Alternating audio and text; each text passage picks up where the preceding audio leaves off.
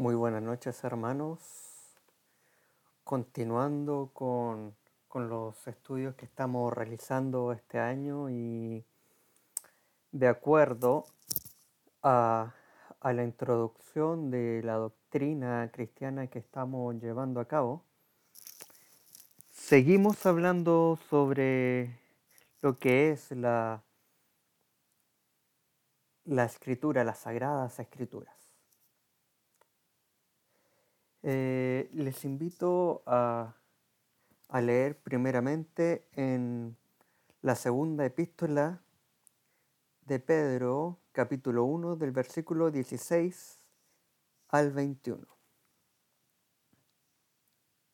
Porque nos hemos dado a conocer el poder y la venida de nuestro Señor Jesucristo siguiendo fábulas artificiosas, sino como habiendo visto con nuestros propios ojos su majestad.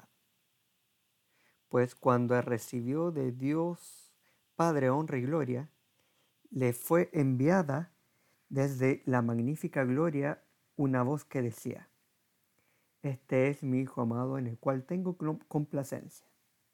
Y nosotros oímos esta voz enviada del cielo, cuando estábamos con él en el Monte Santo tenemos también la palabra profética más segura, a la cual hacéis bien en estar atentos como a una antorcha que alumbra en lugar oscuro, hasta que el día esclarezca y el lucero de la mañana salga en vuestros corazones. Entendiendo primero esto, que ninguna profecía de la escritura es de interpretación privada, porque nunca la profecía fue traída por voluntad humana sino que los santos hombres de Dios hablaron siendo inspirados por el Espíritu Santo.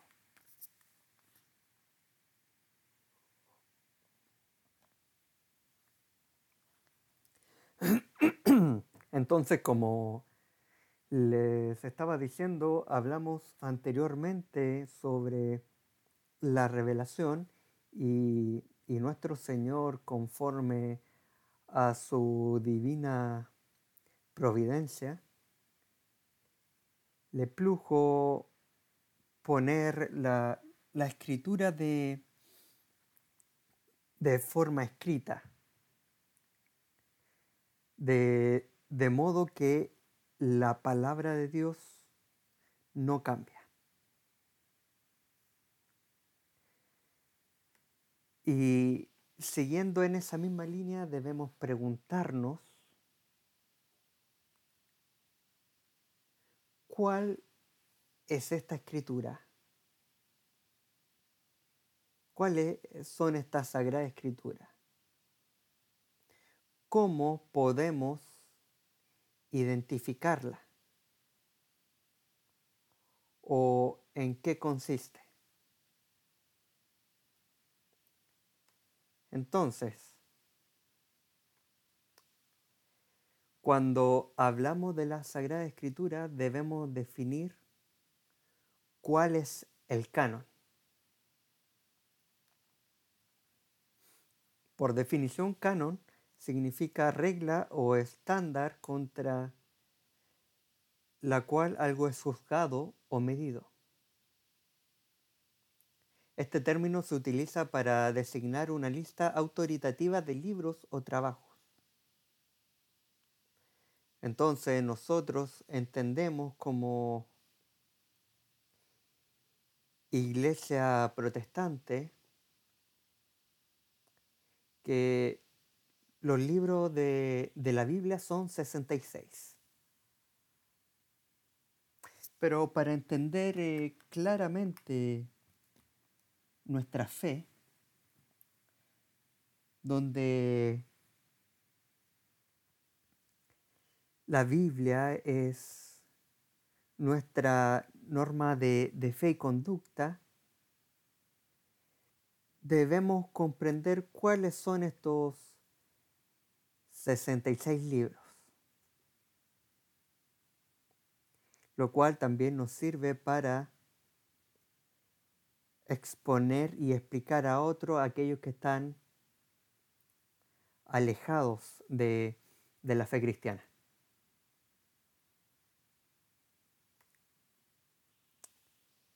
Entonces,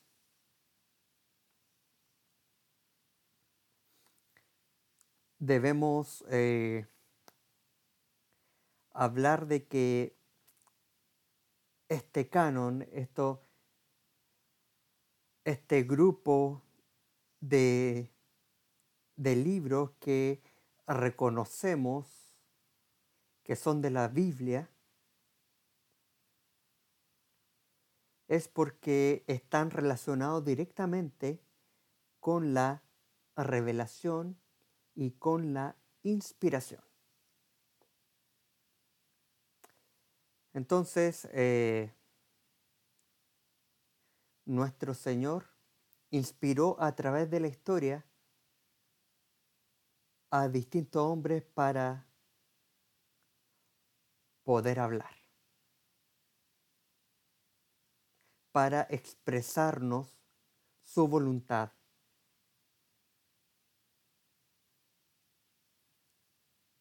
Y la inspiración eh, tiene que ver con, con, la vida misma de la, de la iglesia, porque eh, la palabra inspiración si nosotros eh, realizamos una, una lectura a través de, del griego, ¿qué quiere decir inspiración? Es una exhalación. Así como, como Dios cuando creó al hombre le dio soplo de vida, eso mismo hace con su palabra, con su revelación cuando inspiró a, distintos hombres a través de la historia.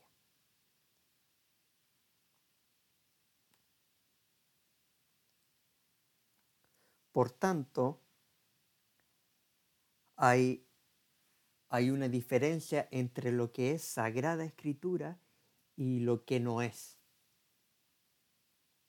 Entonces, por un lado, reconocemos que hay un canon. Y por otro lado, vemos que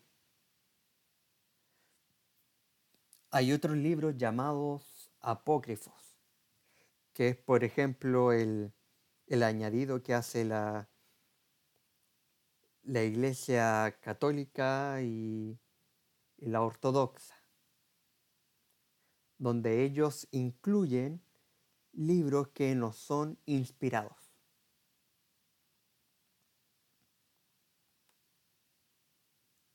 Entonces, este, este término de canonicidad debe ser, debe ser tratado eh, de forma teológica y y comprender la historia que, hay detrás de esto. Entonces, trabajando bajo este, este principio, entendemos que no toda, no todo escrito es inspirado.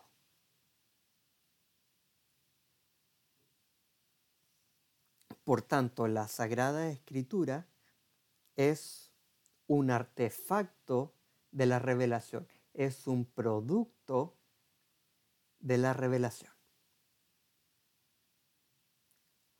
Consecuentemente con esto es que es porque ha habido a través de la historia una acción del Espíritu de Dios el cual se, ha revelado y ha dejado esto escrito y ha podido ser reconocido por su pueblo, por su iglesia.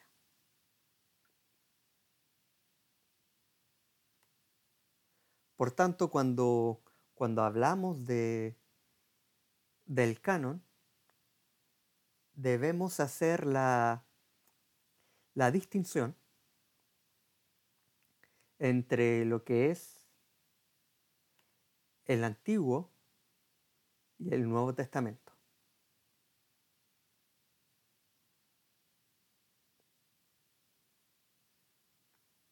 Con respecto al Antiguo Testamento, podemos ver de que en, la época de, de, nuestro Señor Jesucristo, había un, pleno eh, reconocimiento sobre qué es lo que era el canon en el Antiguo Testamento. Cuando nosotros observamos en los evangelios estas fricciones que habían con los fariseos, nunca fue en función de lo que era la literatura sagrada o no. Entonces, partiendo por, por ese punto, vemos un, reconocimiento de, un canon en, en el Antiguo Testamento.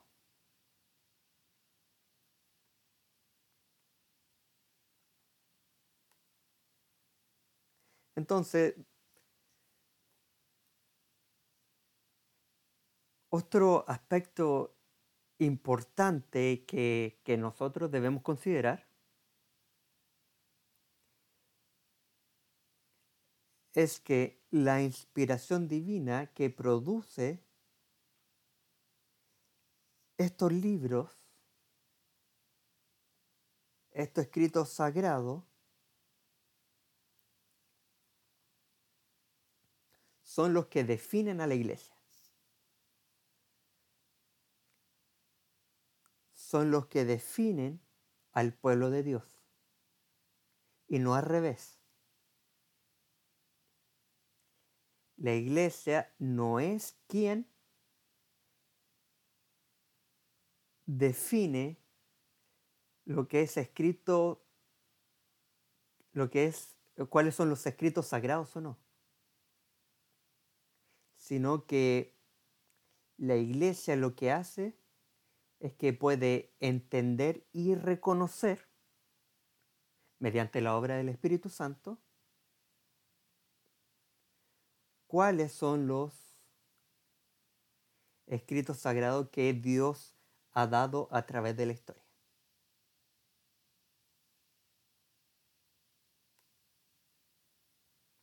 Por tanto,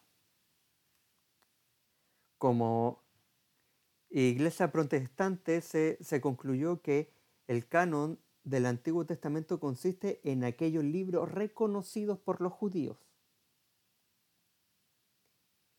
y los cuales son aprobados en la enseñanza del Nuevo Testamento.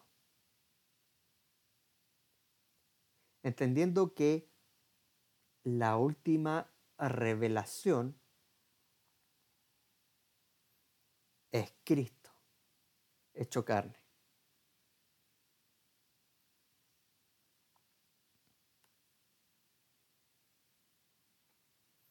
Otro aspecto importante que nosotros debemos considerar es el reconocimiento que, que se hizo por parte de, de los apóstoles como, como palabra inspirada. Quisiera que pudiésemos leer en Segunda de Pedro, capítulo 3, versículo 16.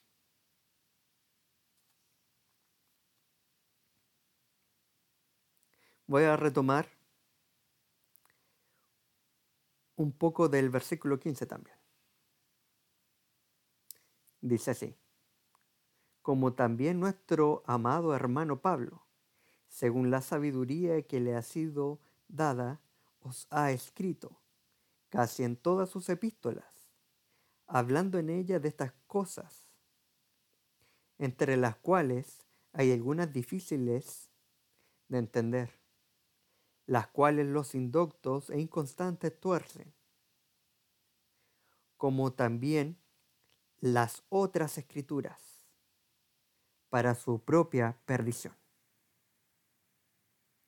y cuáles eran las escrituras reconocidas en, en el periodo apostólico, el Antiguo Testamento. Entonces aquí lo que hace el apóstol Pedro, equipara, deja en el mismo nivel los escritos del apóstol Pablo con respecto a los escritos del Antiguo Testamento. Entonces aquí vemos este elemento de reconocimiento de inspiración divina por parte de escritos apostólicos.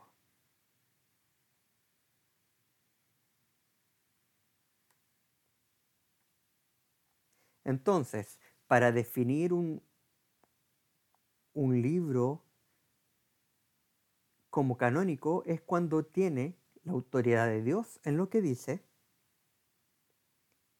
es antiguo, informativo, útil y el pueblo de Dios lo ha leído por mucho tiempo.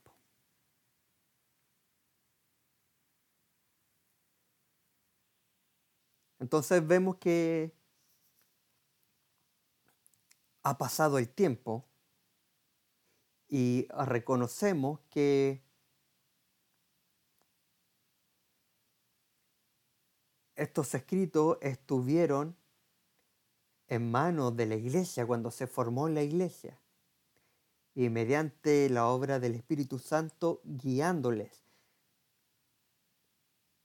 Escritos que, que estuvieron de y han estado de forma estable bendiciendo a la iglesia.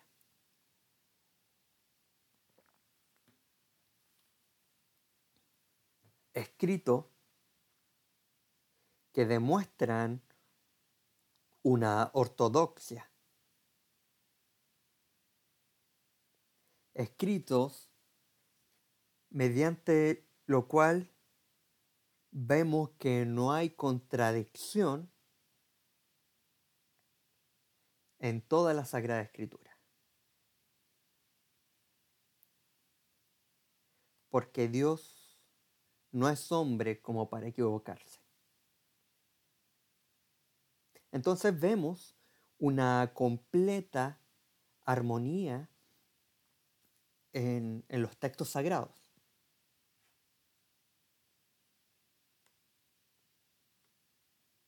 Entonces, así como Dios no cambia, su palabra tampoco. Por tanto, tenemos un canon cerrado. Vemos que los primeros escritos están por manos de Moisés contando toda la historia desde la creación, revelando de manera progresiva la venida del Mesías. La redención, la salvación. Dios manifestado en carne. Hasta ese punto nosotros vimos la revelación de Dios a través del hecho que el Hijo se, se hizo carne. Habitó entre nosotros, puso apóstoles, le dio la misión de evangelizar, de fundar iglesias. Entonces hay una revelación completa en ese sentido, donde la iglesia tiene todo lo necesario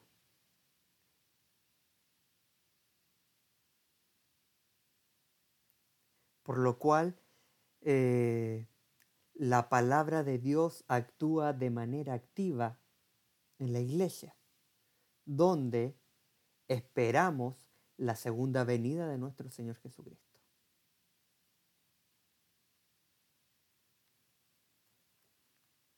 Quisiera que pudiésemos leer en Hebreos capítulo 1, versículo 1 y 2.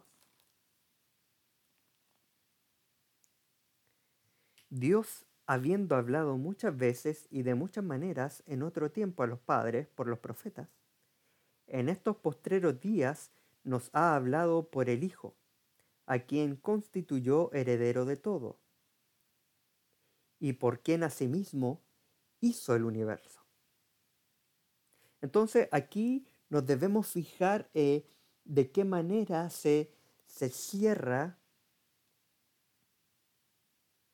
este, este canon con la revelación del Hijo, porque nos deja abierta la posibilidad, la palabra de Dios, de una nueva revelación.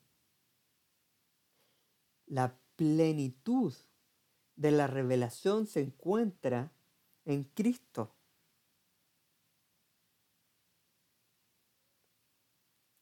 Al comenzar, en el versículo 2 dice, en estos postreros días nos ha hablado por el Hijo. Es decir, en un tiempo de conclusión, en el tiempo último la revelación ha sido hecha por el Hijo. Nos deja la puerta abierta a una nueva revelación. Entonces entendemos que la palabra de Dios apunta al Hijo, a su gloria, a su victoria. Y nosotros, por misericordia, hemos sido incorporados.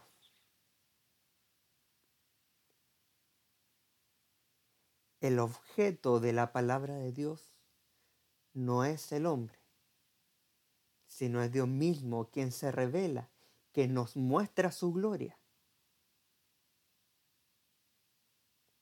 Vemos en Cristo la victoria, la adoración hacia el Hijo, que esto lo podemos distinguir claramente en el libro de Apocalipsis.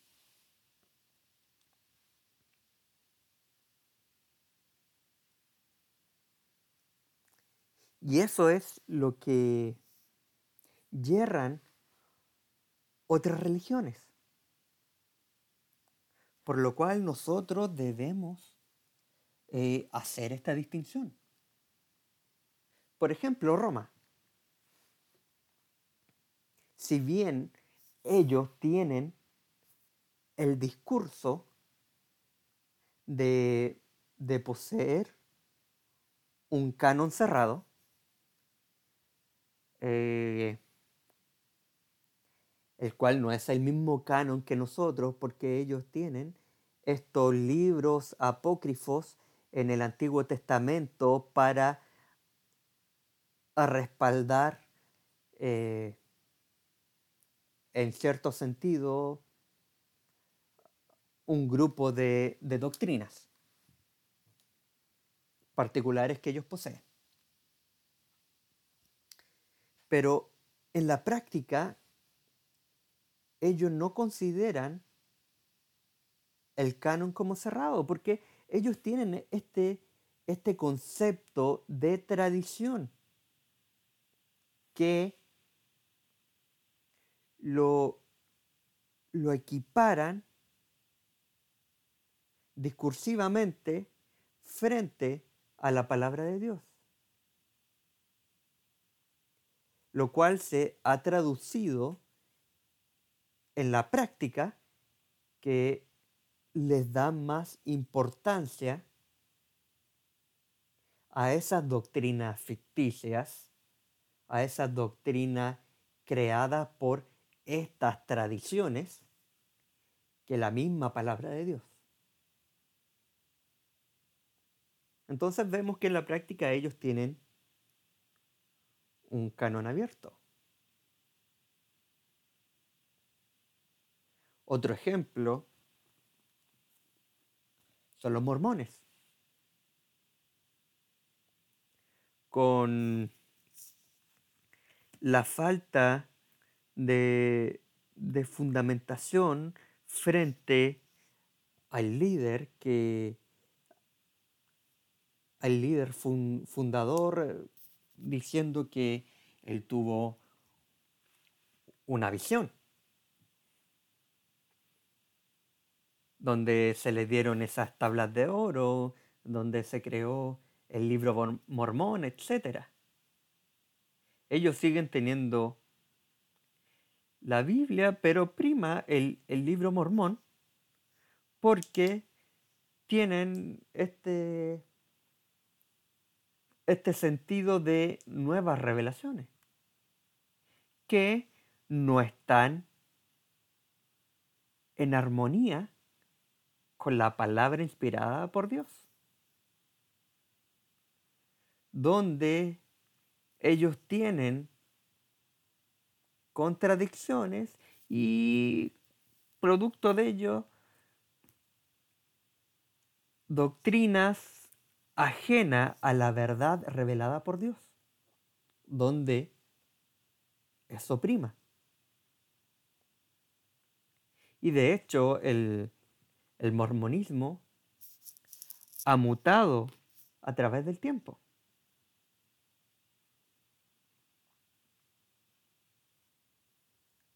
Otro caso eh, es lo que tenemos con los adventistas. También con ese sentido de, de revelación nueva, donde se desvirtúa una correcta interpretación de la palabra de Dios.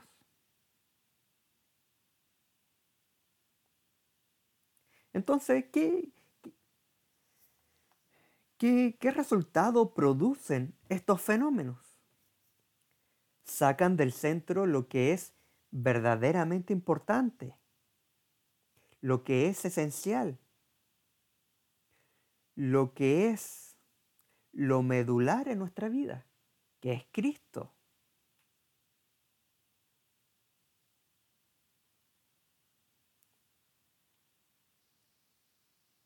Entonces una, una revelación nueva saca del centro a Cristo y es como hubiese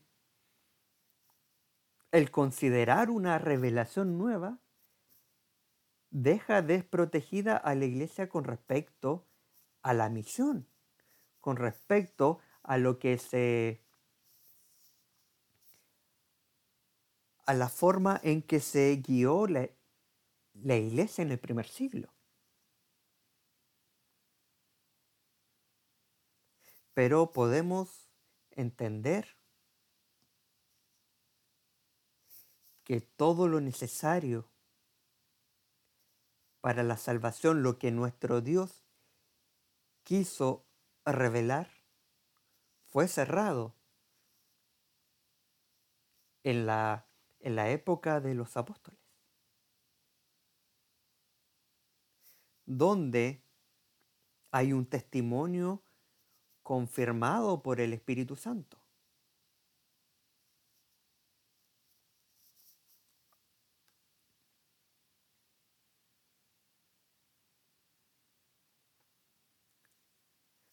Entonces, eh, siguiendo con, con este argumento, podemos ver el mismo carácter de inspiración tanto en el Antiguo como en el Nuevo Testamento.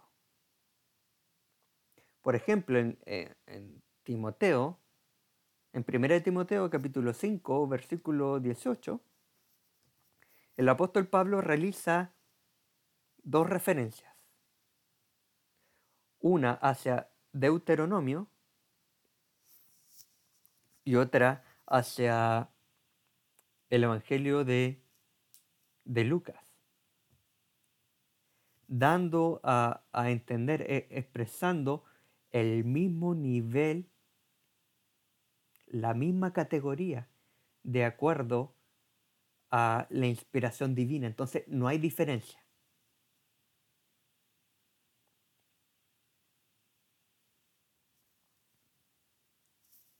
Entonces, continuando con esto, el, el paradigma para, para identificar el canon del Nuevo Testamento debe ser el mismo del Antiguo Testamento. Entonces, como, como les comentaba anteriormente, la iglesia no define lo que es canónico, sino que lo reconoce, porque es revelación de Dios. Entonces, ¿cuál fue el, el paradigma del Antiguo Testamento? El pueblo de Israel no fue juez de los escritos, sino que reconoció a los escritos como providencia del Señor.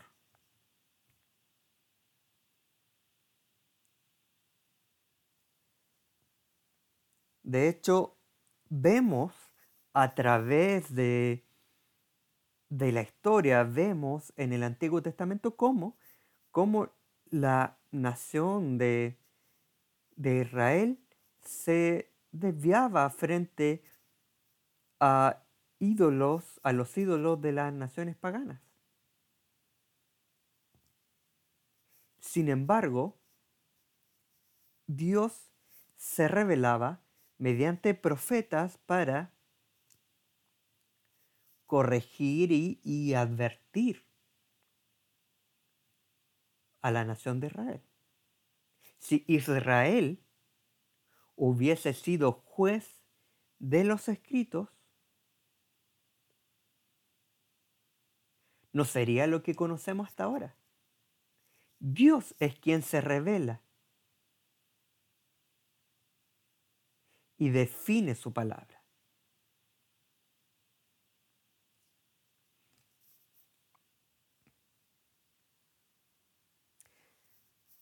Entonces, tenemos la, la época veto-testamentaria del Antiguo Testamento, el Espíritu Santo dejó de inspirar, llega la, la época del, del Nuevo Testamento, donde el Hijo toma forma humana y vemos fuertemente la revelación que queda por la acción del Espíritu Santo en los apóstoles.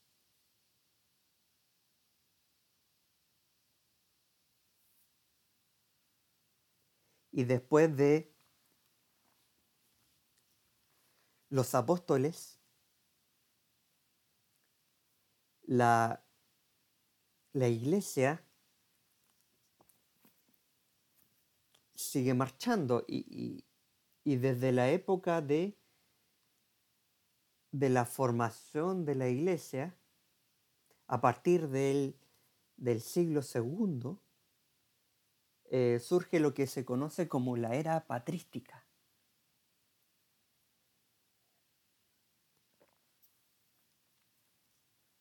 O también conocido como los padres de la iglesia.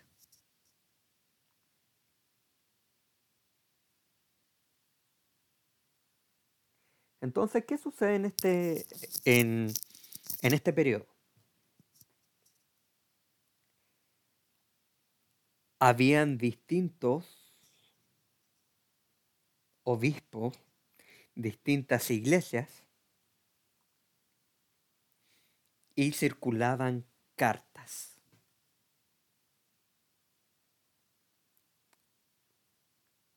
donde estaban los, los libros que nosotros tenemos en, en nuestro Nuevo Testamento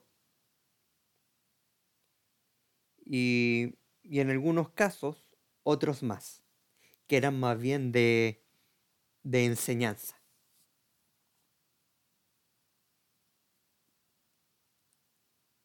Pero, ¿qué sucede en este periodo?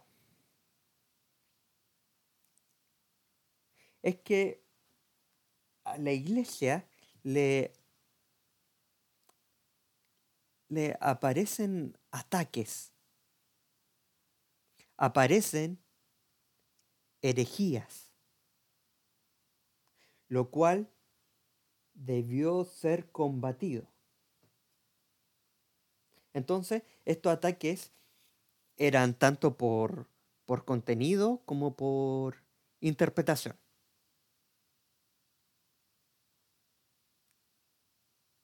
Por tanto, ¿qué, qué debió pasar? Es que la iglesia debió formalizar qué era canon y qué no lo era. Entiéndase bien. Tuvo que formalizar, esa es una palabra clave, formalizar. Porque la palabra de Dios ya había sido revelada y había estado acompañando a la iglesia durante un siglo ya. Entonces se, formaron concilios. Así que la formalización del, del canon fue realizada en el año 393 en el concilio de Hipona y fue corroborado en el concilio de Cartago en el año 397. el cual como, como resultado se, se obtuvo que el canon del Nuevo Testamento es el mismo que tenemos hoy en día.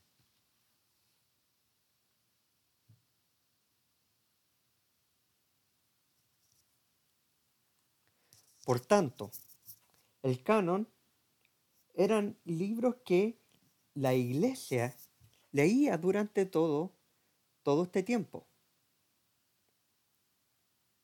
Pero se, se debió formalizar a causa de, de los ataques. Entonces, estos ataques por parte de, de los herejes sirvió para que existiese la definición y sabemos que el Espíritu Santo estuvo obrando en la iglesia.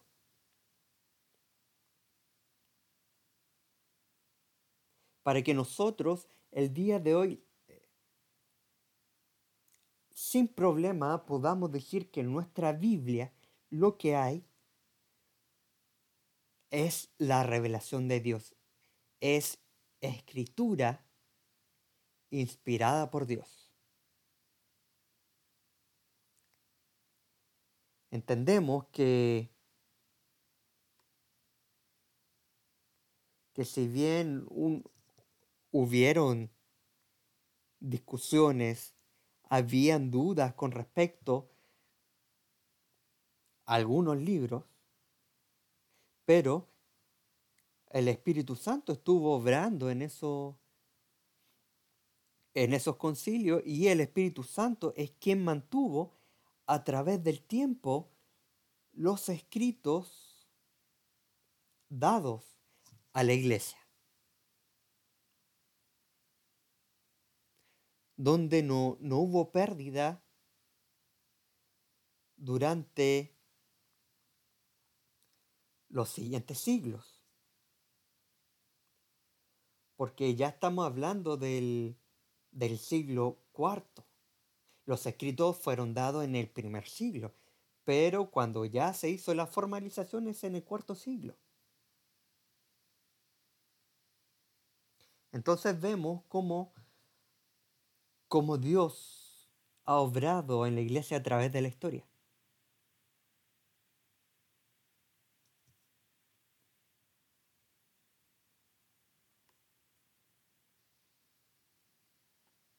Entonces, el canon, el cual es cerrado, proviene del primer siglo.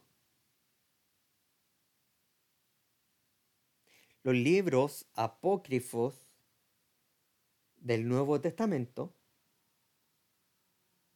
que cada cierto tiempo nosotros escuchamos en las noticias, se encontró el, el Evangelio tanto, este, el otro. De hecho, se, se ha demostrado de que muchos de esos son, son falsos.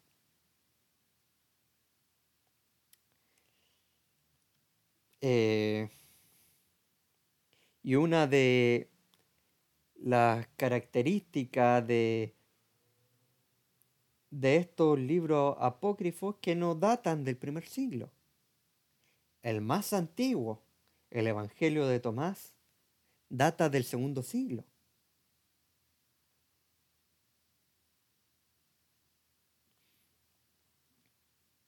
Entonces vemos que la, invalidez de estos de estos libros apócrifos que, eh, dicho de paso, no, no tienen sentido porque contradicen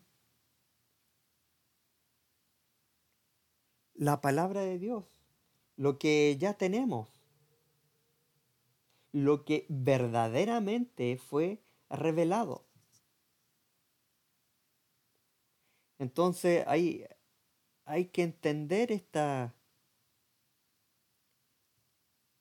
esta diferencia.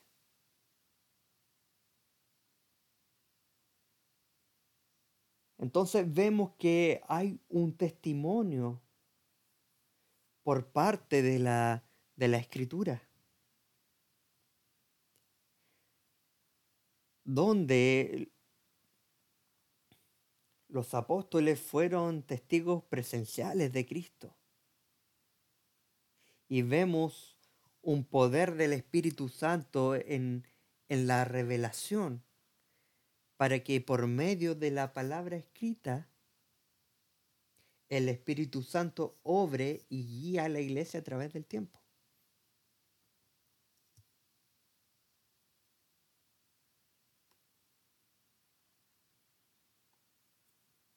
Entonces a nosotros no nos debe caber ninguna duda y, cuando vengan los que no conocen a Cristo diciendo, no, es que está este libro, este otro, nosotros eh, podemos tener claridad de por qué no es revelación, que no pertenece al canon.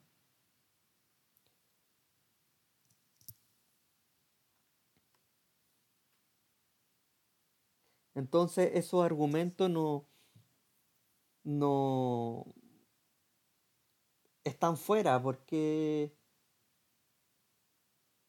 esos libros apócrifos no son revelación de Dios.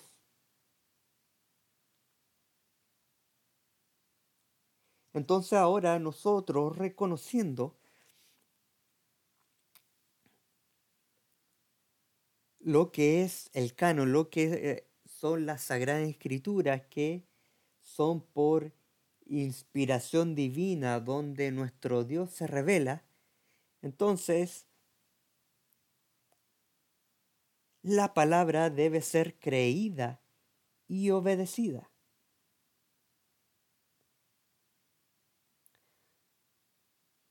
Tomando las palabras eh, escritas en, en nuestra confesión de fe, no dependen del testimonio de ningún hombre o iglesia, sino exclusivamente del testimonio de Dios, quien en sí mismo es la verdad, el autor de ellas, y deben ser creídas porque son la palabra de Dios.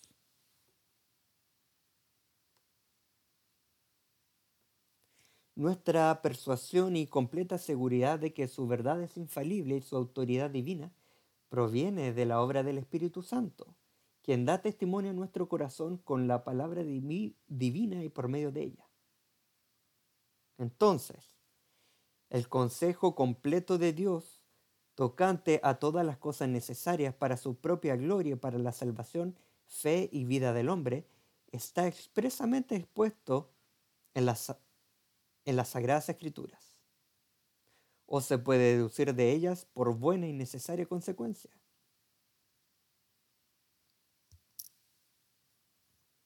Y a esta revelación de su voluntad nada ha de añadirse, ni por nuevas relaciones del Espíritu, ni por tradiciones de hombres. Sin embargo, confesamos que la iluminación interna del Espíritu de Dios es necesaria para que se entiendan de una manera salvadora las cosas relevantes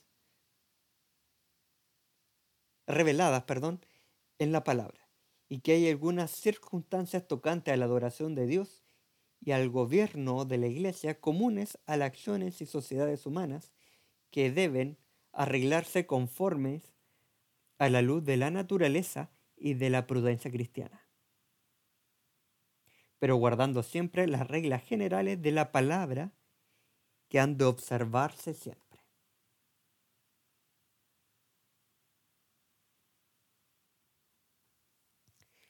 Las cosas contenidas en las escrituras no todas son igualmente claras, ni se entiende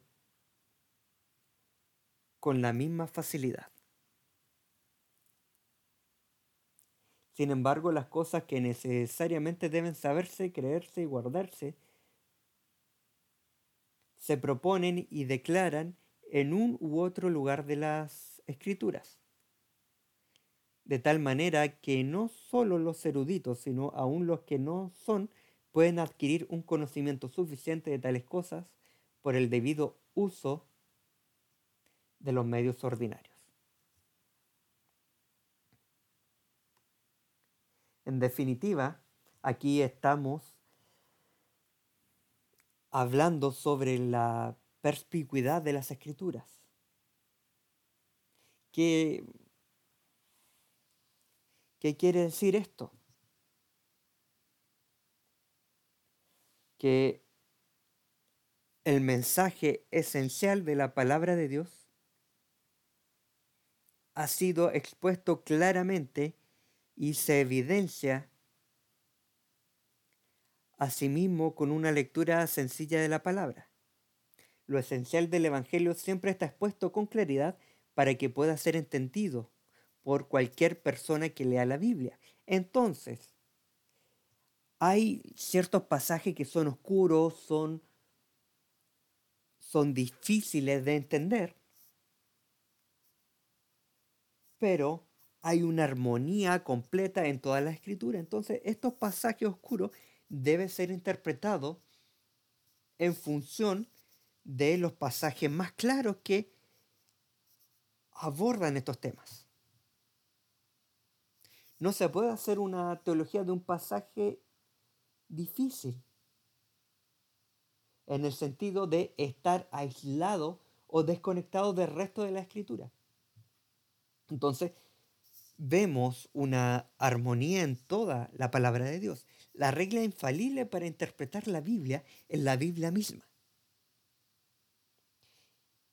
Y por tanto, cuando hay dificultad respecto al sentido verdadero y pleno de un pasaje cualquiera,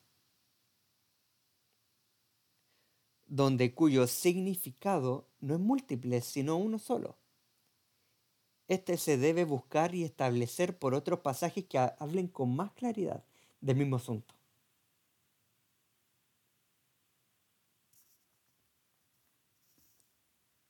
Entonces nosotros cuando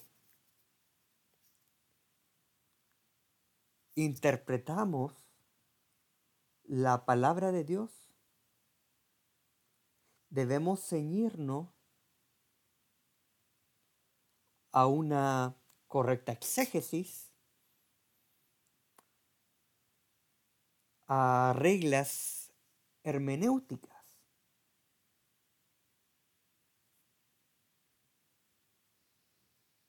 para poder interpretarla de la forma más objetiva posible.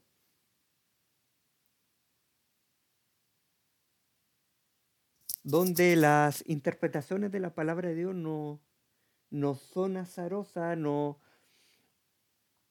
no son por mera ocurrencia, sino que la evidencia para poder interpretarla está en la Biblia misma.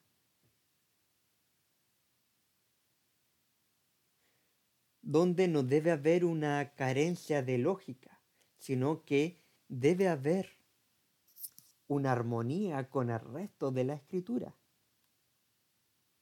donde la palabra de Dios nos habla de nuestro Señor Jesucristo, nos habla sobre la gloria de Dios. Y quien por misericordia nos ha salvado. Entonces yo les insto a que puedan releer el primer capítulo de la confesión de fe que habla sobre las escrituras y busquen las referencias. Y y estamos abiertos claramente si, si hay eh, cierto nivel de duda o, se genera una discusión al respecto para, para poder conversarlo. Ahí pueden claramente exponerlo en, en el WhatsApp.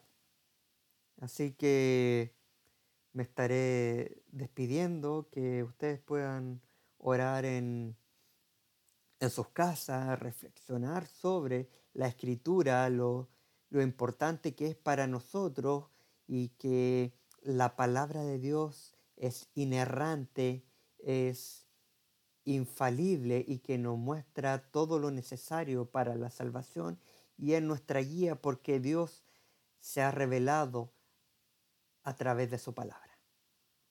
Que el Señor les bendiga.